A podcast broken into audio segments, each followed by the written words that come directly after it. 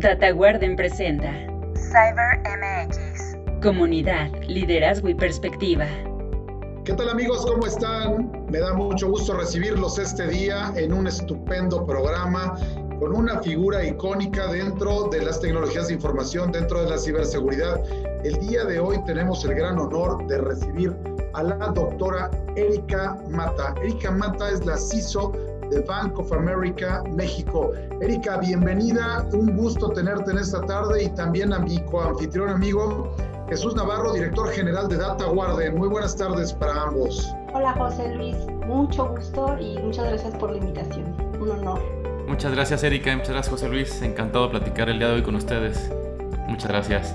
Pues un placer y vamos arrancando entonces en este día eh, que tenemos mucho que compartir, mucho conocimiento. La doctora Erika Mata como ya les decía, es todo un icono en la parte de las tecnologías de información y con una gran, gran experiencia. Entonces, para abrir esta, esta cápsula, Erika, me gustaría preguntarte eh, cuál ha sido tu trayectoria, los grandes retos, eh, cuál es la parte académica que has llevado a cabo en tu, vida profesional, pues para llegar a tener la posición, el, renombre, ¿no? Todo este reconocimiento en tu trayectoria profesional. Cuéntanos un poco de quién es Erika Mata, por favor.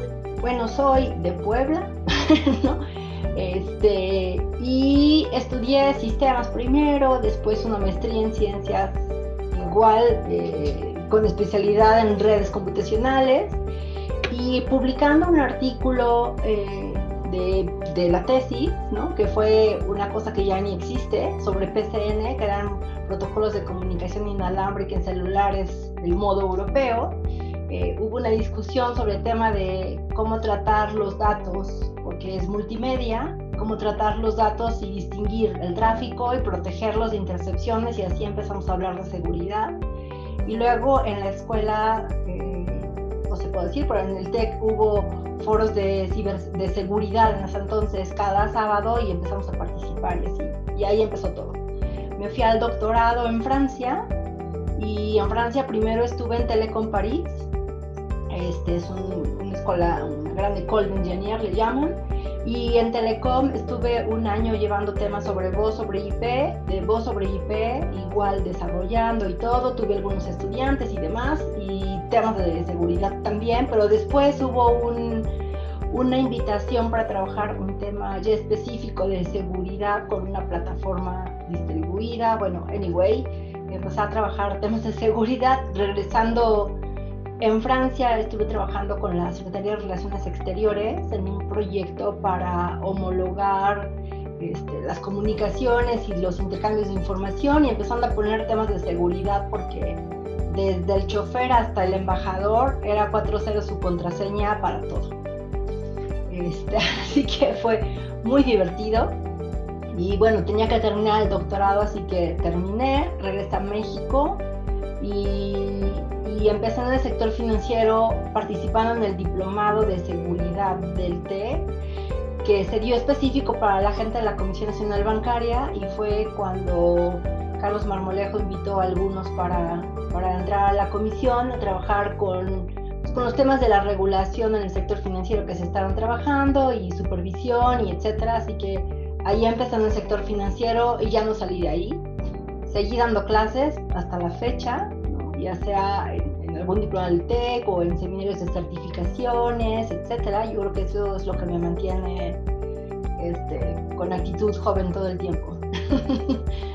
y, bueno, la comisión solito te lleva, ¿no? O sea, la comisión hace ciertos tipos de, supervisiones, no nada más las que todo el mundo conoce, y en alguna de esas complicadas en bancos, uno de los bancos muy grandes, hubo la oportunidad de ir con ellos no en seguridad, porque obvio no, este, no puedes eh, remediar lo que estás supervisando y observando, pero entré en un área que se llamaba Audit and Risk Review reportando en Nueva York.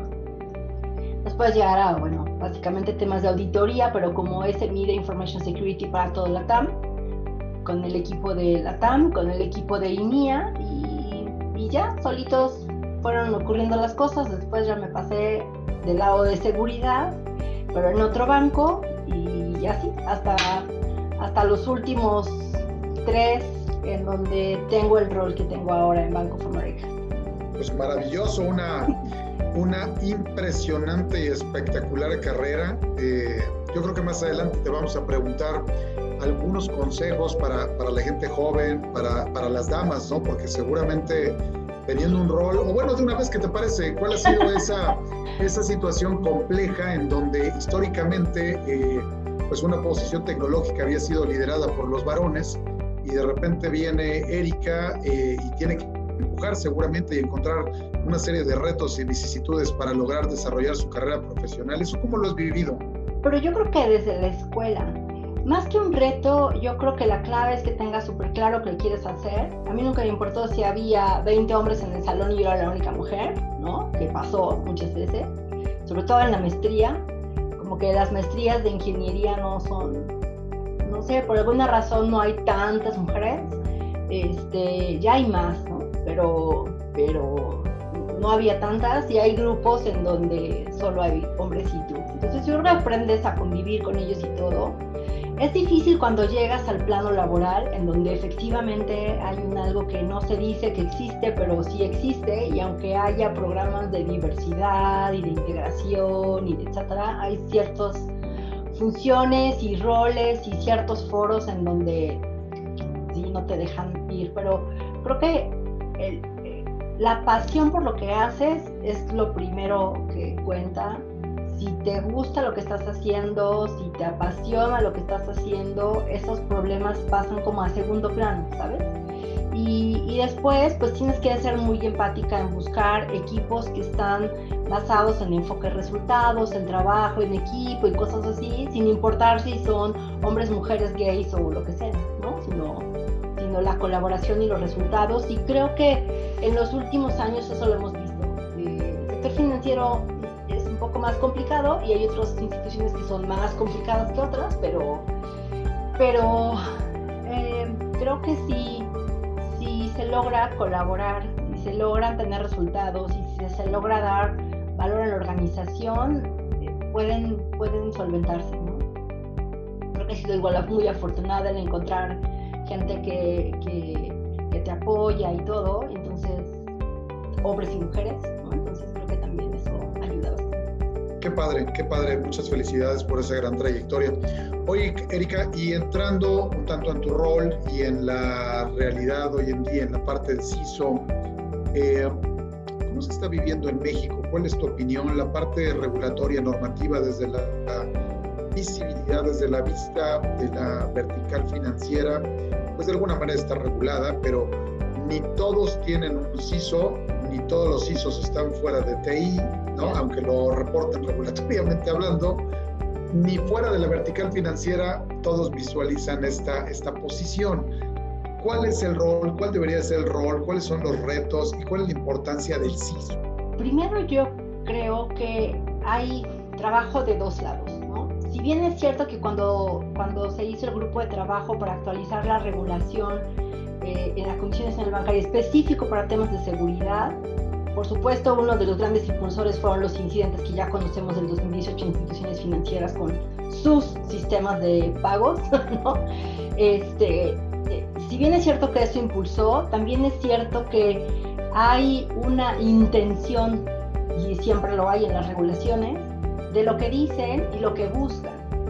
Y me acuerdo en mi época en la comisión había lo que la comisión decía en papel y lo que buscaban. Y en ese entonces hubo una campaña muy fuerte de, de, Carlos de ir a la BM, a la MIG, a todos lados, a decirles, oigan, esto dice, pero el marco de control que esperamos es este, porque eso nos va a dar una idea de gobierno y de, y de, y de realmente querer mitigar riesgos y trabajar como en sentido.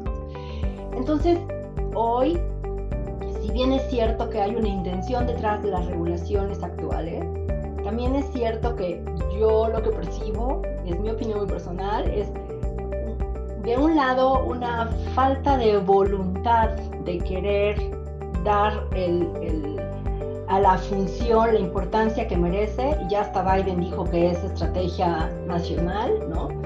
Pero, y y hay, y hay instituciones que han dicho transformación y ciberseguridad son prioridad.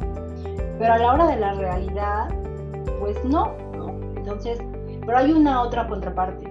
también es cierto que hoy varias, o sea, no todas las personas que tienen el rol tienen la capacidad de hablar de negocio, la capacidad de hablar de riesgos cross organización y la capacidad de decir esto es importante porque significa tal cosa para la organización. Entonces, a menos que te encuentres un CEO o un director general que ya tiene una cultura de riesgo previa, es muy difícil ir a, ir a picar piedra cuando tú tampoco tienes el lenguaje correcto ni los elementos para ir a discutir temas estratégicos corporativos con una perspectiva de seguridad. Entonces, es como de los dos lados, ¿no? Y, he visto, sí, efectivamente, empresas de este tamaño diciendo tengo un CISO, pero el pobre cuate es tercera línea del de, del de tecnología o, niña, ¿no? Depende. Este, o bien está o en auditoría o, o sí tiene como su reporte disque directo con el CEO, pero no tiene ni voz ni voto ni participa en ningún lado. Entonces, eh, diría un buen amigo que ahora está en una consultora, cumplo y ¿no? Entonces, el papel dice bien, pero en la realidad no ocurre.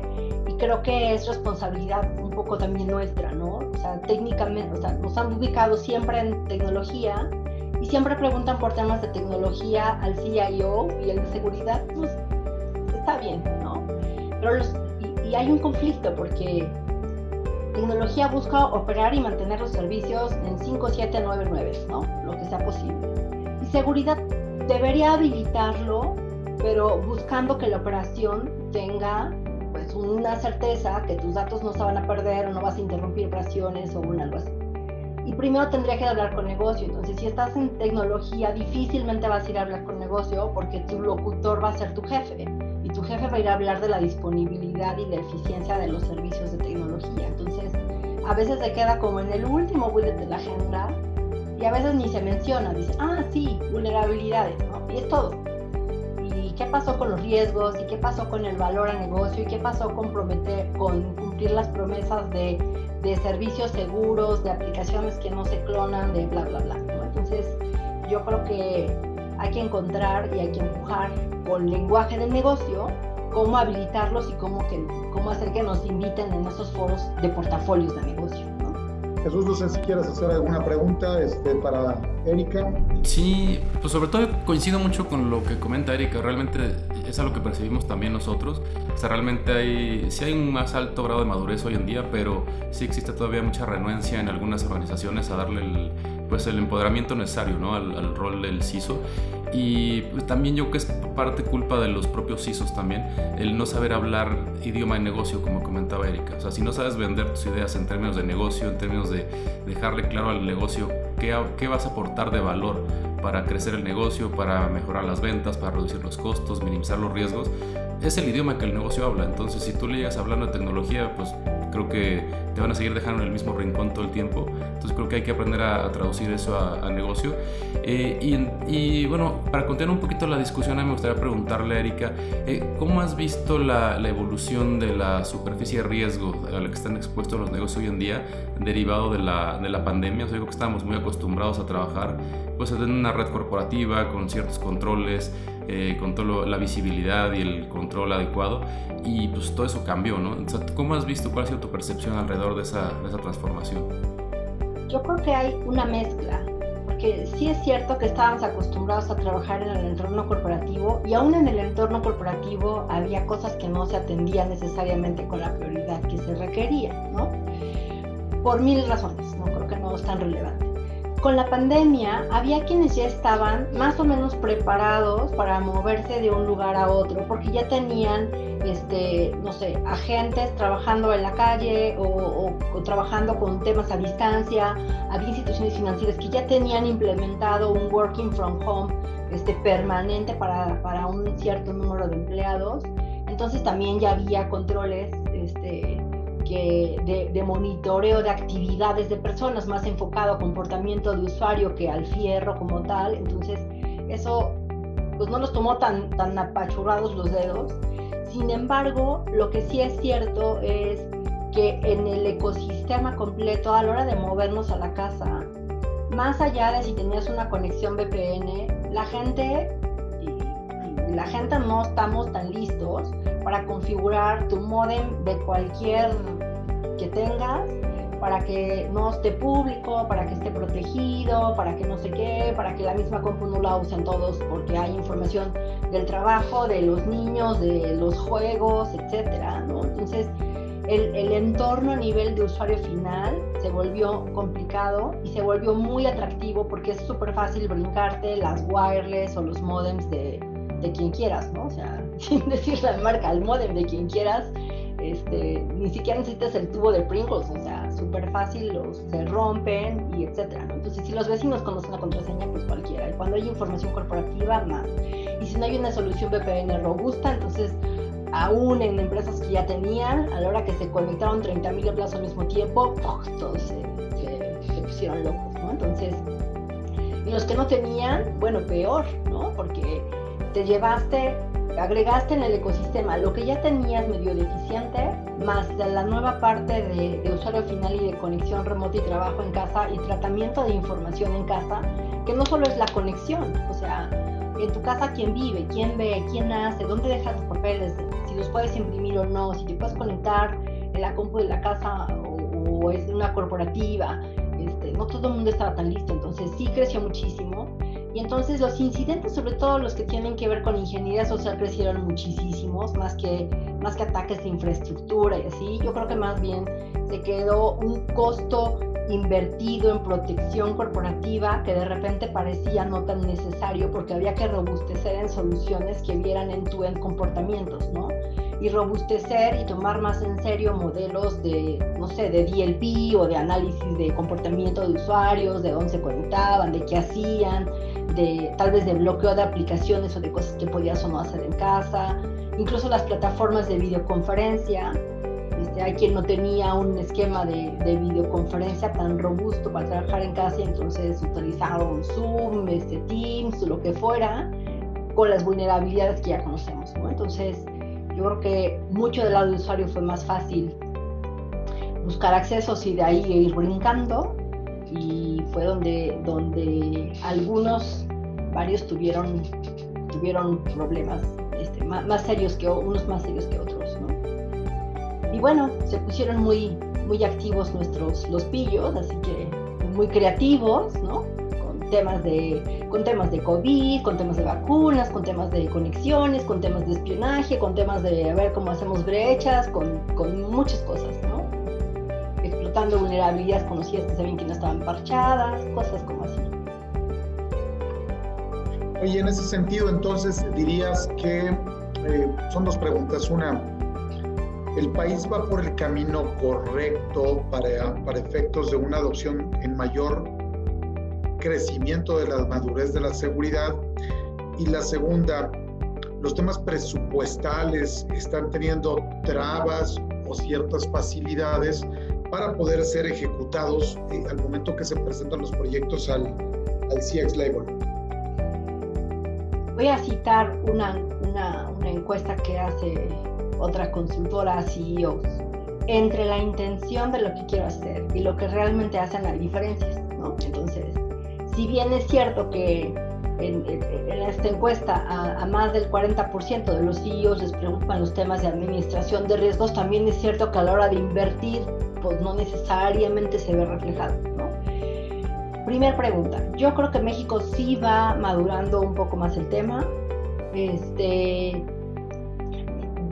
hay, hay más conciencia y, y estos, estos grupos de colaboración que se hicieron después del 2000, bueno, que se aceleraron después del 2018 en su consolidación y trabajos y todo, ah, se han marcado como referencia y algunas asociaciones, por ejemplo la Comisión de Ciberseguridad de la BM, con impulso no de la 4T, con impulso no de, de como sea que esté, el grupo sí ha estado como muy involucrado en temas de, de, de, colaborar, de apoyar, de revisar y de ver eh, cómo, cómo logramos avanzar y cómo se logra ahora expandir a otros sectores, no nada más sector financiero. ¿no? Entonces ya incluso hay un grupo de trabajo que está buscando integrar otros participantes del sector financiero, aunque no sean bancos ni casas de bolsa, ¿no? pero otros participantes externos, llámese seguros, llámese switches, llámese otros, de manera tal que los grupos de intercambio de información crezcan. Porque hay cosas comunes, ¿no? O sea, los, los bancos que son muy, que son pequeños o que son de segundo piso, que tienen, que no tienen ciertas líneas de negocio que son como las favoritas de los pillos, pues no les preocupa mucho. Pero, pero los bancos grandes de retail, que sufren todos los días de, ciertos ataques, pues están buscando cómo protegerse y cómo, cómo, cómo hacer un algo que les ayude a estar como un paso adelante y más en prevenir. Entonces, estos que tienen incidentes como recurrentes están aprendiendo sus lecciones, les ha costado un buen, ¿no? Les ha costado hasta que ni los seguros les paguen las pólizas porque, hay una parte ahí medio entre qué es negligencia y qué es incidente real, pero bueno, esa es otra historia. Pero este, pero yo creo que sí hay más conciencia, y más conciencia incluso a nivel de organismos de gobierno. Tenemos un problema que para lograr consensuar habría que tirar algunas barreras políticas de intereses muy particulares para lograr avanzar, pero yo creo que el tiempo nos va a ayudar un poco. Ven resultados, al menos desde el sector, ir creciendo poco a poco y, y, estando invitando a otros para participar, yo creo que eso puede ayudar. ¿no? Entonces, y, y, bueno, y que quieran ponerse un poco las pilas los demás. Yo creo que la voluntad es base para poder avanzar. Si no hay voluntad, difícilmente, por mucho que esté escrita una ley o no, y la voluntad es de todos, ¿no? Entonces, que eso ayuda mucho y eso implica inversión de tiempo, de esfuerzo, de, de, de desacuerdos, de acuerdos para, para, alcanzar un algo. Y lo otro, eh, inversiones creo que también no es generalizado. Eh, están invirtiendo aquellos que son más conscientes de los temas de riesgo, aquellos en donde las personas, no necesariamente el CISO, puede ser el de tecnología, puede ser el de operaciones, puede ser el de riesgos, o sea, pero alguien en la organización ya tiene como más sensibilidad de los temas de seguridad y las afectaciones que puede tener. Generalmente los que han sufrido más ataques son los más conscientes y entonces han logrado tener presupuestos este, un poco más altos. Pero también es cierto que hay presupuestos que no se logran porque no se presentan los proyectos correctos. Otra vez, si llego con un proyecto que solo habla de fierro y que no habla de mitigar riesgos reales que van a ayudar a habilitar negocios, ¿sí? va a ser súper difícil que, que, que se logren proyectos sin mayor presupuesto hay más presupuesto, pero hay que tener cuidado porque varios están vendiendo los temas regulatorios para pedir los proyectos para hacer seguridad. Entonces, cuando el alcance solo es cumplimiento, te quedas de todas formas en una trinchera muy corta, en donde no vas al comité de riesgos a hablar de riesgos, vas a hablar de lo que cumpliste para que no te multen, ¿no? Y entonces yo creo que hay que cambiar un poco eso, y eso convencer significa empezar a hablar más, más con negocio, hay que sentarse más con negocio. Yo creo que por ahí va. Gracias, Erika. Jesús, por favor. Sí, no, pues definitivamente es, es, es, un cambio radical, o sea, tanto en voluntad y en, en cambiar la forma de comunicarnos, ¿no? Con, con, esa, con el bordo, con los dueños del negocio y realmente dar ese valor. Eh, en temas de lo que platicamos hace un momento de, de la superficie de riesgo, eh, ¿Cómo, ¿Qué le recomendarías tú a las empresas? Una, para tener visibilidad de dónde están parados, de que conozcan realmente pues, cuál es esa nueva superficie de riesgo que cambió, o ¿qué les recomendarías tú hacer? Eh, y la otra, igual, ¿qué recomendarías que implementaran para tener mayor control y visibilidad de lo que está sucediendo en ese entorno distribuido, donde está su información, eh, todo ese flujo aplicativo que ahora pues, no está contenido en la red corporativa, ¿no? ya está rondando por todos lados. Entonces, básicamente, quisiera pedirte tus recomendaciones en ese sentido. Y todos lados, incluyendo los temas de nube. Sí, no, están por todos lados. Mucho tiempo hubo la creencia que, la Comisión Nacional Bancaria no permitía proyectos en donde la infraestructura estuviera fuera del país. Eso no es cierto, más bien había ciertas reglas de seguridad que cuidar y que a ellos les preocupa bastante y, y listo, ¿no? Pero en, en, el, lo primero que hay que hacer, y se oye muy trillado, pero, pero hay, hay, que hacer un análisis de riesgos, pero no, no, no un análisis de brecha, no un análisis de amenazas, no, no, este, no hacer un escaneo, de, no, un análisis de riesgos de seguridad de la información. Eso es con la metodología que más les guste, con el framework que, que ocupen, no, o mezclado, yo ocupo uno mixto, ¿no? pero sentarse con negocio, hablar temas de riesgos. ¿Qué quiere decir hacer un análisis de riesgos? Hay que hacer entrevistas, hay que preguntarles, etc. Nosotros en el área pues, conoces perfecto a quién hablas, cómo le haces, qué significan las cosas, etc. Pero cuando tú le preguntas a alguien, oye, si te encuentras un USB, ¿qué tienes que hacer? Si te llega un ¿qué tienes que hacer? Si no sé qué, ¿qué tienes que hacer? ¿Cómo sabes que tu información es confidencial o no? Etcétera es ahí en donde te das cuenta si realmente la cultura está permeando o no. Entonces, ese análisis necesita dos cosas. Uno, que el CISO esté bien posicionado, y no, no, a nivel estratégico, sino a nivel de credibilidad y de comunicación en la organización para que le hagan caso, porque si no, el de que convoques a toda la a todo el comité de dirección para hacer el ejercicio de análisis de riesgo, pues no van a ir, ¿no? O te van a mandar igual a los ayudantes de los ayudantes. Entonces, eso se necesita.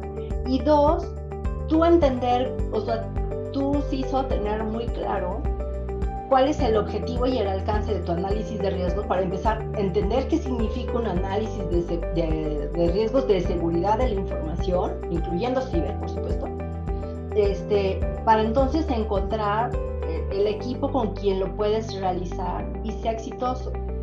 ¿Qué significa exitoso? Necesitamos saber por línea de negocio cuáles son los riesgos a los que más están expuestos y esto incluye qué es lo que más les preocupa, incluye qué es lo que sí saben hacer y a quién reportar y qué hacer y cómo tratar y cómo enviar y cómo bla bla, porque pues, ellos hacen negocio, ¿no? Entonces, como, pero, pero cómo intercambio información, pero este tercero que me hace las, las, los estados de cuenta y cómo sé qué, qué tiene que cuidar o qué tengo que pedirle, etcétera, y acercarse al proceso de seguridad que más confianza le tengan para que se vigile que los controles están ocurriendo como debe ser, ¿no? Entonces, eso es básico.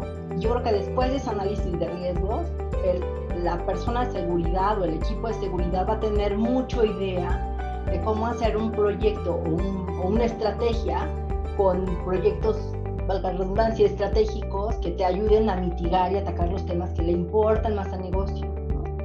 Y por supuesto hay el BAU, ¿no? O sea, los temas básicos de vulnerabilidades, de parches, de antivirus, de esos no se van a ir nunca, pero, pero lo importante es encontrar líneas estratégicas que ayuden como por línea de negocio y eso ayuda mucho a vender también tu programa de seguridad y te va dando posicionamiento y credibilidad porque estás interactuando con ellos, sienten que los estás ayudando. Entonces, y en realidad sí, entonces ya regulación viene como en segundo plano, como de, ah, pero además esto es específico de Banco México, esto es específico de no sé qué, ¿no? Y, bueno, pero eso necesita un poco de madurez. Si tu organización todavía no está lista, pues ni modo. Lo, lo clásico que, que, que, venden muchos es un análisis de brechas o un análisis de compromiso, que ayuda un poco, pero sigue siendo una tendencia súper técnica. Y creo que la tendencia técnica la conocemos desde los años 70 hay que empezarse a mover un poco hacia, hacia, un, hacia, un, hacia una vista más business o process oriented que, que, técnica.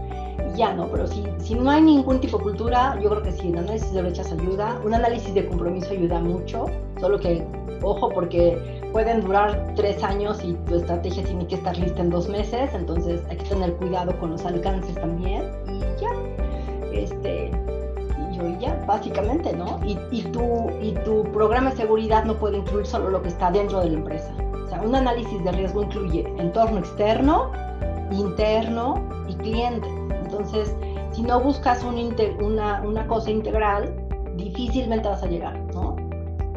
Si nada más cuidas la puerta y la nariz, pues, y abres la puerta y te muerde alguien, pues no te vas a enterar hasta que te muerda. Y es lo justo lo que no quieres, ¿no? No, buenísimo. Y creo que algo importantísimo sería asegurarnos de que ese análisis de riesgos incluya un, un, buen análisis de impacto al negocio, o sea, realmente hasta dónde le puede llegar a pegar al negocio si se materializa uno de esos riesgos, o sea, que el negocio vea tangiblemente en su idioma de qué tamaño puede ser el golpe, ¿no? También. Sí, aunque los vías sí los tienen, pero el objetivo es diferente, ¿no? Ahí estás midiendo más como si, si te pasa un algo prolongado para contingencia, entonces el foco es un poco distinto cuando haces el de riesgos de seguridad puede ser cualitativo, cuantitativo o mixto, que a veces es más fácil por los temas de infraestructura y depreciaciones y cosas de esas. Este, y también es fácil que encuentres un equipo que te ayude en algo mixto que en algo totalmente cuantitativo, pero que sea muy cercano. Entonces, este, sí, con, el enfoque es un, el enfoque es un poco distinto, pero, pero sí ayudan también. Ahora, también los temas de los vías hay que tener cuidado porque conozco instituciones que tienen un vía por área, ¿no? tampoco sirve. Sí, no tienes algo integral que realmente dé un enfoque claro tampoco te da una realidad de la organización completa y lo que buscas es una vista integrada. Oye, y en, este tema de ya trabajando en esta nueva era, con esta nueva superficie de riesgo, eh, ¿qué le recomendarías a las empresas previo a aventarse a, a, lanzar una nueva, pues no sé, una nueva línea de negocio o alguna nueva línea de ingresos a través de medios digitales cuando a lo mejor no están tan enganchados en ello y, a lo mejor inclusive no tenían experiencia previa en la nube y se avientan a hacerlo en la nube. O sea, ¿qué les recomendarías antes de, pues, de tomar esa decisión de, de actuar en ese sentido? Buscar un buen amigo especialista en seguridad que hable riesgos y, educar a educarse todos, ¿no? porque esto no es un tema de solo un producto y voy a la nube, sino si todos estamos educados se puede poner atención en aquellos puntos críticos, ¿no? Dependiendo del producto es lo que vas a buscar, dependiendo el tipo de datos es lo, lo que vas más a proteger. Entonces, buscas un alguien que hable riesgos para que se haga un, literal, un análisis de riesgo de tu producto y vas a identificar cuáles son los puntos importantes en donde hay que poner más atención y otros en donde podrías no ser tan estricto o, o dejarlos para después y arrancar, ¿no? Porque también te come, por supuesto, el time to market y estas cosas pero, pero no es imposible. Entonces, y, después, si te vas a mover en digitales, hoy hay mucha, mucha este, información, regulación, todo sobre, sobre los temas de, de, cómo moverte ágilmente a entornos totalmente digitales.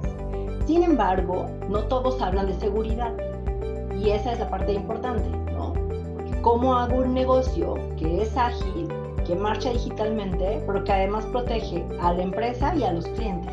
¿no? Entonces no importa en dónde estés, si en México o fuera de México, pero veces es como súper importante porque los datos siguen siendo de los clientes tú eres el responsable de, tratarlos de la forma correcta. Y la nube tiene algunos mitos por ahí extraños, entonces este, es, tan etéreo el nombre como de repente creen que Ethereum es el tema de seguridad y si alguien dice, ah, pues ya es segura, a veces se la creen, ¿no? Y entonces eh, contrató algo, pero necesitaba contratar unas cosas más para ponerle seguridad y necesitaba responsabilidad del equipo en tierra para, para poder este, dar certeza que la seguridad se mantiene todo el tiempo. Muy bien, muchas gracias Erika Jesús. Pues amigos, cuando uno habla con una personalidad como Erika, que nos tiene literal boca abiertos con todos los conceptos, con toda la trayectoria y los consejos, el tiempo se va volando. Estamos prácticamente llegando al fin de esta cápsula en este día. Erika, ¿algún consejo adicional para las organizaciones en materia de seguridad alrededor de las nuevas tendencias que quisieras regalarnos? Gracias. Sí, yo, yo creo que no están peleados, y creo que eso es importante, no está peleado ni innovación, ni seguridad, ni nada. De hecho, hace poco acabo de dar una plática y, justo hablábamos de, ese tema. Hoy las organizaciones necesitan moverse a una velocidad impresionante, pero no hay nada más volátil que eh, relaciones desconocidas y hoy tenemos relaciones desconocidas y emergentes con todos los participantes en la organización. Tenemos empleados, tenemos gente que viene por outsourcing, tenemos un montón de terceros trabajando con nosotros, más autoridades, más muchos. Entonces es muy, muy importante entender el ecosistema en el que, no, en el que, en el que está una organización. Y una vez que entendemos el ecosistema, por supuesto vamos a entender que va a haber adversarios y puede ser la competencia, pueden ser empleados desleales, puede ser lo que sea, pero tenemos que entender que las empresas viven del riesgo, viven en el riesgo y no lo van a eliminar nunca. Entonces necesitamos, así como nos enfermamos, nunca nos vamos a dejar de enfermar, ¿no? Este, entonces es importante entender ese ecosistema, es importante entender la volatilidad y las, las partes inciertas porque no todo lo conocemos Y es importante entender que nunca vamos a eliminar el riesgo, que tenemos que vivir con él para alcanzar los objetivos del negocio que se quiere. Es la apuesta que decides hacer para llegar ahí. Entonces, lo que hay que hacer es hablar con los, con los dueños, con los dueños de los procesos de negocio, entender qué es lo que buscan, entender su expectativa y buscar la manera de convencerlos que es importante considerar seguridad como parte de ese programa de administración de riesgos. Y, chicos de seguridad no intentan inventar las cosas. La mayoría de las empresas ya tienen un framework de riesgos, ya saben cuánto vale su negocio, cuánto están dispuestos a perder, para alcanzar sus objetivos y cuánto no están dispuestos o cuánto no pueden tolerar y etcétera. Entonces hay que entender ese idioma para hablar un programa que va en esa línea y entonces esto que se oye trillado de alineado con objetivos de negocio se cumple, ¿no? Este, y lo otro súper básico, educación. Y la educación no es una capsulita de dos segundos en el ascensor ni un screensaver. Hay que entrenar a las personas hay que educarlas a todas y hay que enseñarnos. Así como nosotros tenemos que aprender negocio, ellos tienen que aprender seguridad y hay, cada quien es responsable, responsabilidad distribuida, cada quien en su trinchera, en finanzas, en riesgos, en compliance, en operaciones, en negocio, cada quien en su trinchera tiene responsabilidad por la protección de la información y, y, del tratamiento que se le da a esa información. Entonces, yo creo que eso es como básico y solo ayuda saber. Si no sabemos, no, no se, no se puede. Y no imponer, por favor. Eso de no hagas, no digas, no, no sé qué, así se hace, eso no funciona. Se trata de colaborar. Los equipos colaborativos trabajan mejor. Yo creo que eso es como básico. y no tiene que ver con cosas técnicas, perdón. Muchas gracias, Erika. Pues amigos, eh, muchas gracias a Jesús Navarro, director general de Alta Warden, Erika Mata, doctora Erika Mata, eh, CISO, Chief Information Security Officer de Bank of America México. Muchísimas gracias, Erika. Ha sido un gran placer tenerte este día. Enorme la ilustración que nos has brindado con tu conocimiento. Amigos, yo soy José Luis Cisneros y nos vemos en la próxima cápsula aquí en CyberMX la comunidad más importante de ciberseguridad para México e Hispanoamérica. Hasta la próxima. Esta entrevista forma parte del libro Ciberseguridad para Ejecutivos. Descarga los capítulos de forma gratuita en www.dataguarden.com.